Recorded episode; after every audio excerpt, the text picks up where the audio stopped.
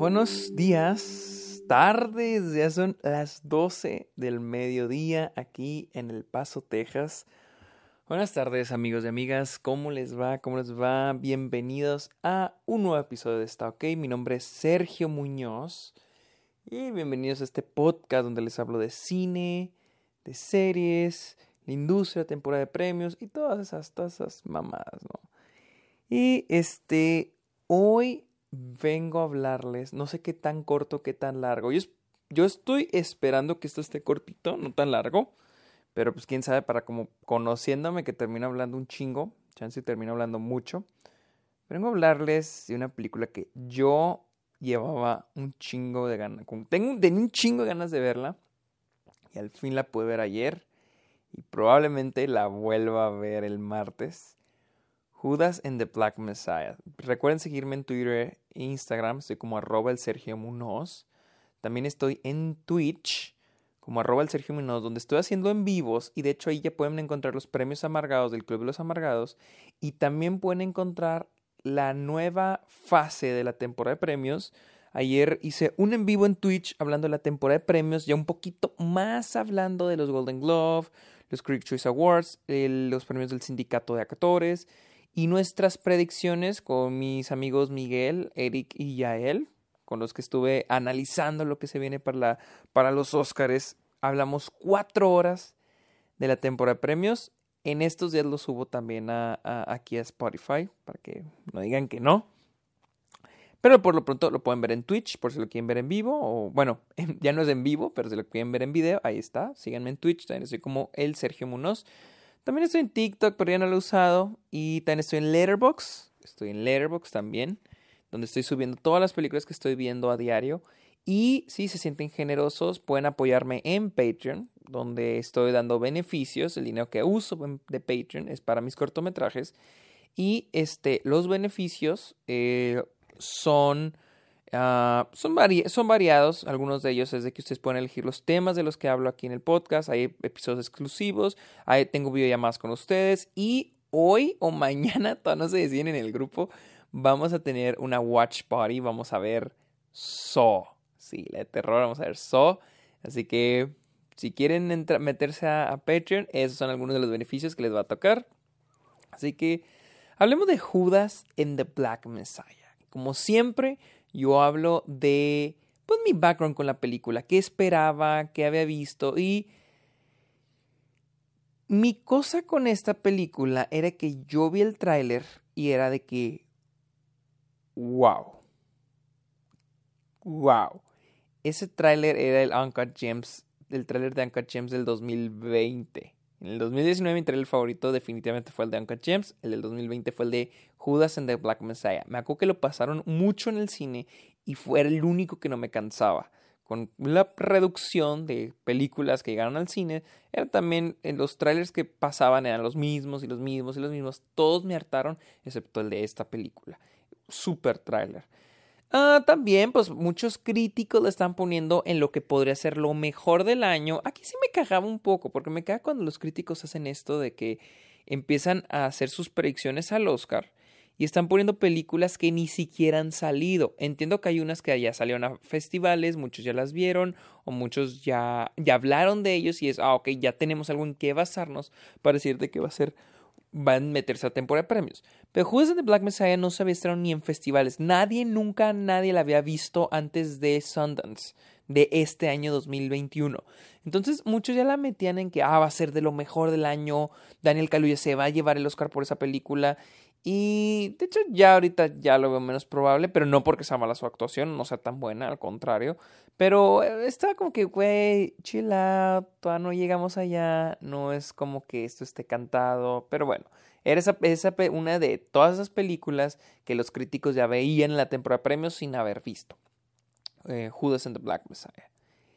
Y al fin ayer se estrenó en Estados Unidos simultáneo en cines y en HBO Max y definitivamente fui a verla al cine y les digo, la voy a volver a ver este martes porque me di cuenta que aquí en un cine, fui al Álamo, que yo amo Álamo y siempre le soy fiel al Álamo, pero vi que el, eh, aquí en un cine que literal está una cuadra, lo tienen como en IMAX y el martes voy a ir a verla porque qué película, en serio, qué película. Me encantó. Si esta película se hubiera estrenado en el 2021, creo que sí hubiera sido mi favorita el 2021. Es mi favorita la temporada de premios y yo creo que es mi favorita el 2021. Perdón, dije, eh, si se hubiera estrenado en el 2020, hubiera sido mi favorita el 2020. Pero pues no, esta sí va a contar para mí como película que vi en el 2021. Ya no, no, en, en, esta, en, esta, en esta, con esta película ya para mí es demasiado tarde como para meterla a la lista de lo mejor del 2020. Cuando esta sí ni siquiera se estrenó en, en este... Sí, ni siquiera se estrenó en el, en el 2020, o sea, ni siquiera ni tuvo lanzamiento en festivales ni nada por el estilo. Esta sí llegó 2021. y pues bueno, eso trata la historia de Bill O'Neill, interpretado por la Kid Stanfield, el que sale en Atlanta, y a mí, en serio, mis respetos, me encanta él como actor. Y es de que un día comete un crimen, trata de robar un auto y lo agarra la, lo agarra el FBI, creo que lo agarra el FBI, sí. Lo agarra el FBI y le dicen, mira, güey, puedes agarrar cinco años en cárcel, creo que cinco años, o puedes infiltra, infiltra, infiltrarte. Sí, lo dije bien, infiltrarte, sí, lo dije bien después de 10 intentos. Te puedes infiltrar con los Black Panther, las Panteras Negras, la organización de derechos civiles en Estados Unidos. Y lo hace.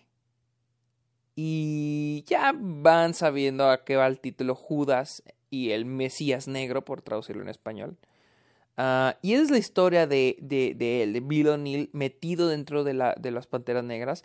Este, y asociarse, no asociarse, sino acercarse más a Fred Hampton, interpretado con Daniel Kaluuya, que es como que el líder en ese momento de las Panteras Negras. no sé ni por dónde comenzar, honestamente. Vamos a empezar con lo más. Es que lo más fuerte. Es la película es excelente.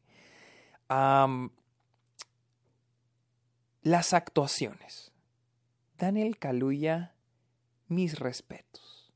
En serio, mis respetos para este hombre. Eh, no sé si me gusta más que Paul Rashi, pero igual, wow. Wow, la, el mejor, la mejor actuación del año, solo creo que despuésito de Paul Rashi. Pero ellos dos sí, wow, se llevan el pinche año. Los dos actores de reparto, en serio, mis respetos qué actuaciones. También la Kid Stanfield es excelente. Es excelente. Tenemos a Jesse Plemons.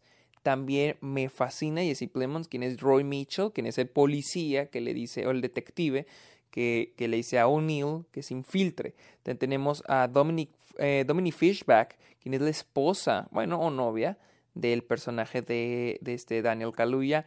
Excelente la actuación.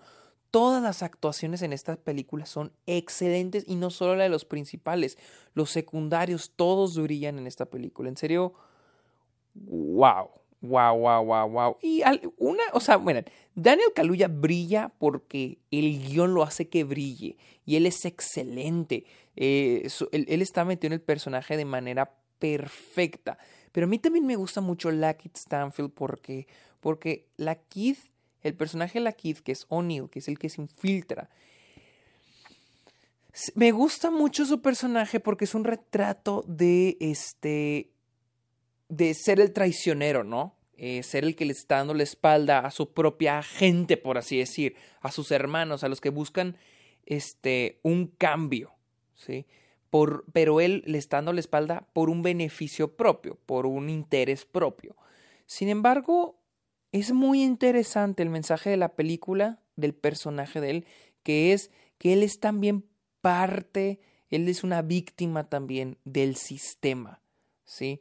Él es una víctima del sistema. O sea, él está ahí no porque quiere, sino porque se siente obligado, porque la situación lo obligó a estar en contra de lo que debería estar a favor. Y es de que la película hace muy buen trabajo cubriendo todo esto cubriendo toda la historia de estos personajes.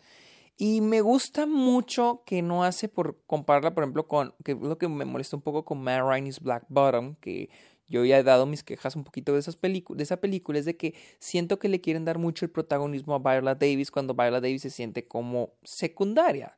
O en realidad es secundaria, pero la quieren hacer como protagonista. Y su personaje no aporta mucho. Incluso creo que aporta más los otros personajes secundarios. En esta película me gusta mucho que Daniel Kaluuya sigue siendo secundario.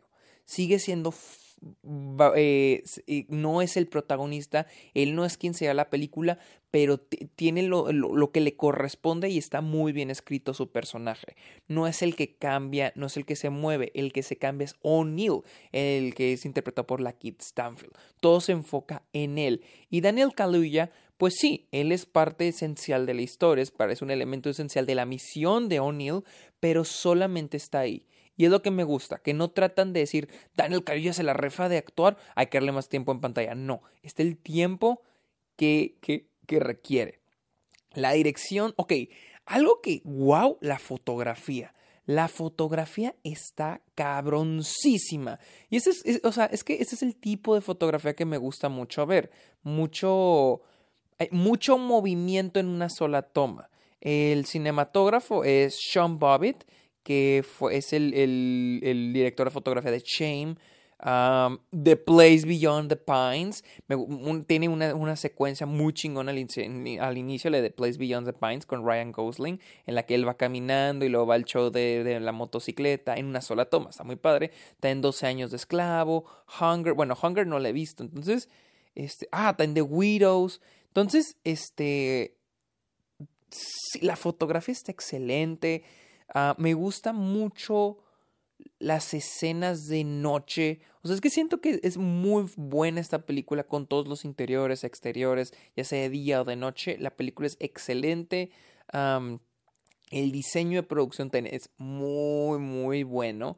Siento que van muy de la mano el diseño de producción y la fotografía, ya que se, sí se siente que son los, ¿qué son? ¿60? Creo que son los, Creo que son los 60, déjenme ver. Pero sí se siente muy, muy auténtico. Sí se siente muy... No se siente como un montón de sets. Se siente como una ciudad, como que estamos en la ciudad. Entonces, sí le aplaudo mucho a la fotografía y al diseño de producción.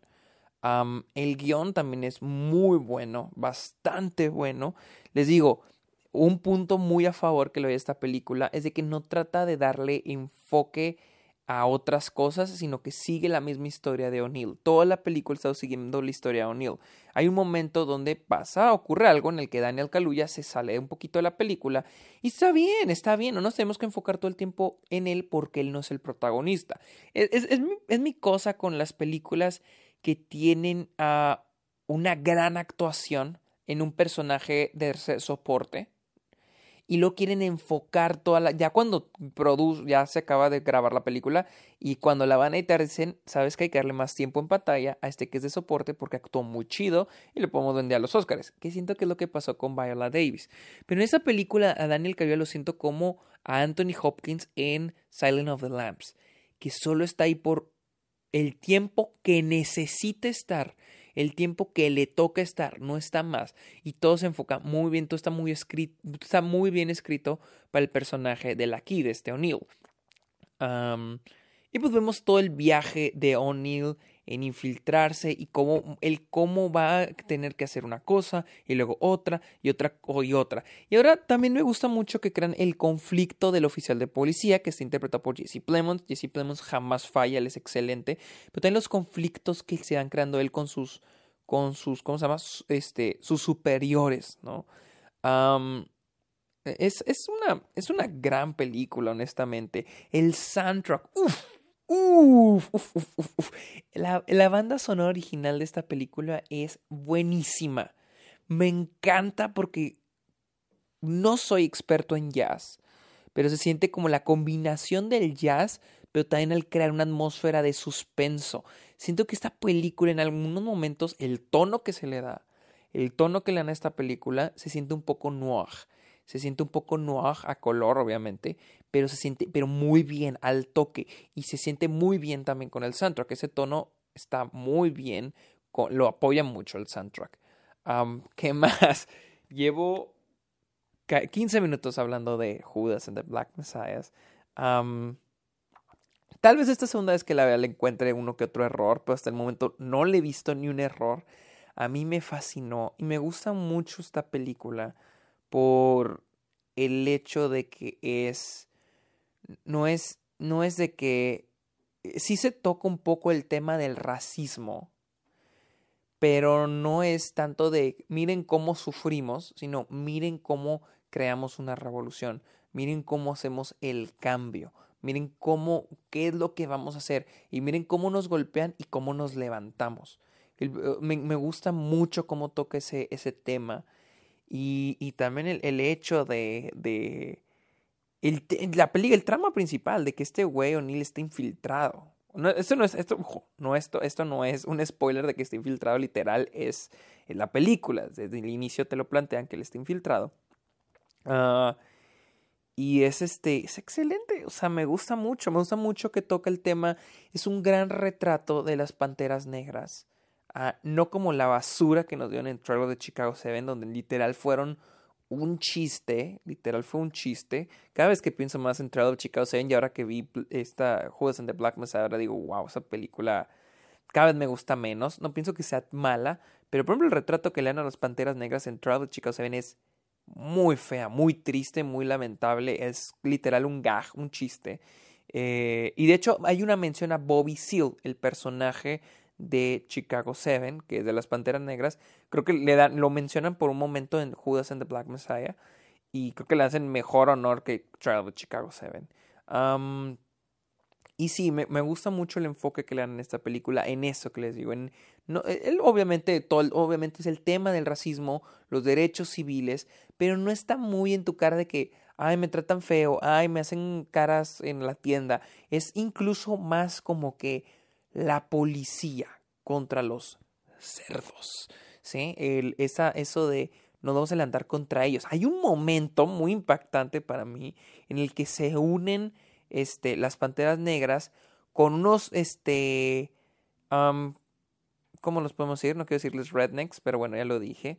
Uh, y luego con unos puertorriqueños y se unen contra la policía. Fue algo como que, verga, ¿eso pasó? Y, y es muy interesante, o sea, es muy interesante el, el también, el cómo como individuos, la opresión hacia diferentes grupos. Entonces, la película hace muy buen trabajo cubriendo todos esos temas y a mí, a mí me gustó bastante. Espero que esta segunda vez que vaya a verla el martes no se me caiga, pero por lo pronto siento que es una gran película. Soy fan de esta película en el aspecto de fotografía, porque yo soy muy fan de este tipo de fotografía en la que hay mucho movimiento, no así shaky, pero de que vemos, brilla mucho la actuación de los personajes porque la cámara se va moviendo con ellos. Muy similar a lo que pasa con Paul Thomas Anderson, con, por ejemplo con con este Magnolia ah, o, Boogie Nights. Ese tipo de fotografía que también se la copian en Euforia. Esa fotografía donde los personajes se mueven, la cámara se mueve con ellos y todo es una sola toma. Todo a veces es muy rápido, muy lento. O me, me gusta. A mí me gusta mucho. Y todavía más cuando es una, una película de época como es esta. Porque brilla mucho el diseño de producción. Así que este, esta película sí es excelente no es nada lenta, es muy dinámica, es, mantiene un, una, un tempo, por así decir, muy dinámico, no se vuelve lenta, no se vuelve aburrida. Y sí es una película fuerte, la neta sí tiene eh, momentos muy fuertes, tiene un final muy fuerte, la verdad, y que sí te saca de pedo, la neta, a mí sí se me salió unas lágrimas, o sea, y no es unas lágrimas de tristeza, unas lágrimas de, de coraje por el hecho de que sí hemos probablemente mejorado de entonces ahora, pero aún así faltan muchísimas cosas para, para llegar a donde queremos estar. Y Judas and the Black Messiah es excelente porque quiero, quiero hacer esta comparación con Trial of Chicago 7. Son dos películas que hablan sobre eh, eh, injusticia, problemas sociales. Pero mi problema aquí, ahora que ya vi Judas and the Black Messiah, y, creo que Ten Promising Young Woman fue mi, mi problemita con el segundo twist. Es, es porque en el final del Promising Young Woman hay dos twists. El primero me gusta, el segundo no. Y tal vez muchos van a estar en desacuerdo, tal vez cuestión de gustos, pero me gusta cuando estamos hablando de problemas reales. problemas de la vida real, problemas que siguen estando allá afuera, para mí es un poco difícil aceptar una película con un final feliz. Como lo es The Trial of Chicago 7. The Trial of Chicago 7 técnicamente no tiene un final feliz, pero está pintado como final bonito, final Disney. Ah, mira, bien, felices por siempre, pero bien. y creo que no debe ser así. Esta película, eh, in the Black Mesa, es una película que acabas y dices, ay cabrón. O sea, y sigues pensando, sales, sigues pensando sobre ella, sigues pensando, tratas de comparar lo que la película te está mostrando con los problemas que estamos viviendo ahora, en, por, más que acá en Estados Unidos. Y si es, si está cabrón, la neta. O sea, Travel Chicos no fue una película que me dejara así. Este, Promising Young Woman sí, sí funciona muy bien, solamente tengo ese problema con ese segundo twist, pero por ejemplo, Contrado Chicos con ese final que tiene de, ah, mira, todos felices, ¿ah? Eh, siento que no, al menos a mí, yo no acepto una película así, con temas de, esa, temas de ese tipo, con un final de, ah, mira, qué bonito, mira, qué bonito final, todos vivieron felices para siempre. No, porque esa no es la realidad, esa no es la verdad ese no es del modo en que estas personas vivieron o viven o lo que tuvieron que pasar. Eso no fue lo que sintieron.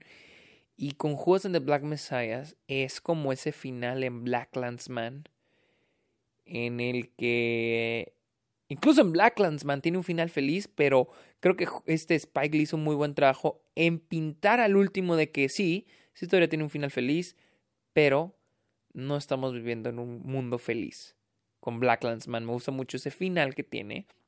De hecho, Black Man, esa, esa, esa película, cuando la vi casi no me gustó.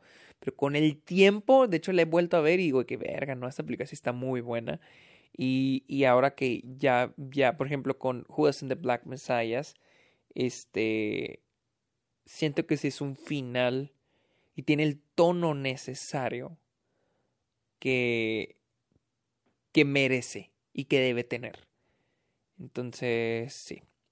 Esa fue mi opinión sobre Judas and the Black Messiah, la cual vi ayer. Y la voy a ver el. Sí, el martes probablemente la veo otra vez. La verdad estoy súper emocionado. La quiero volver a ver ya. La quiero ver ya en este momento otra vez.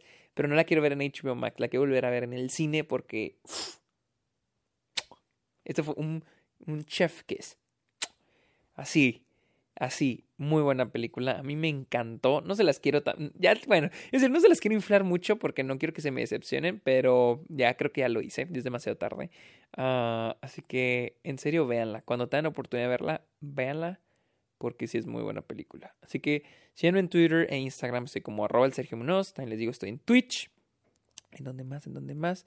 En Letterboxd, en Letterboxd eh, donde subo todo lo que estoy viendo y en Patreon por si se sienten generosos, ahí estoy, donde estoy dando beneficios. Ahorita vamos a tener una watch party, ahorita o mañana, todo no, decídanse en el grupo. Así que, bueno amigos, este, esto fue todo.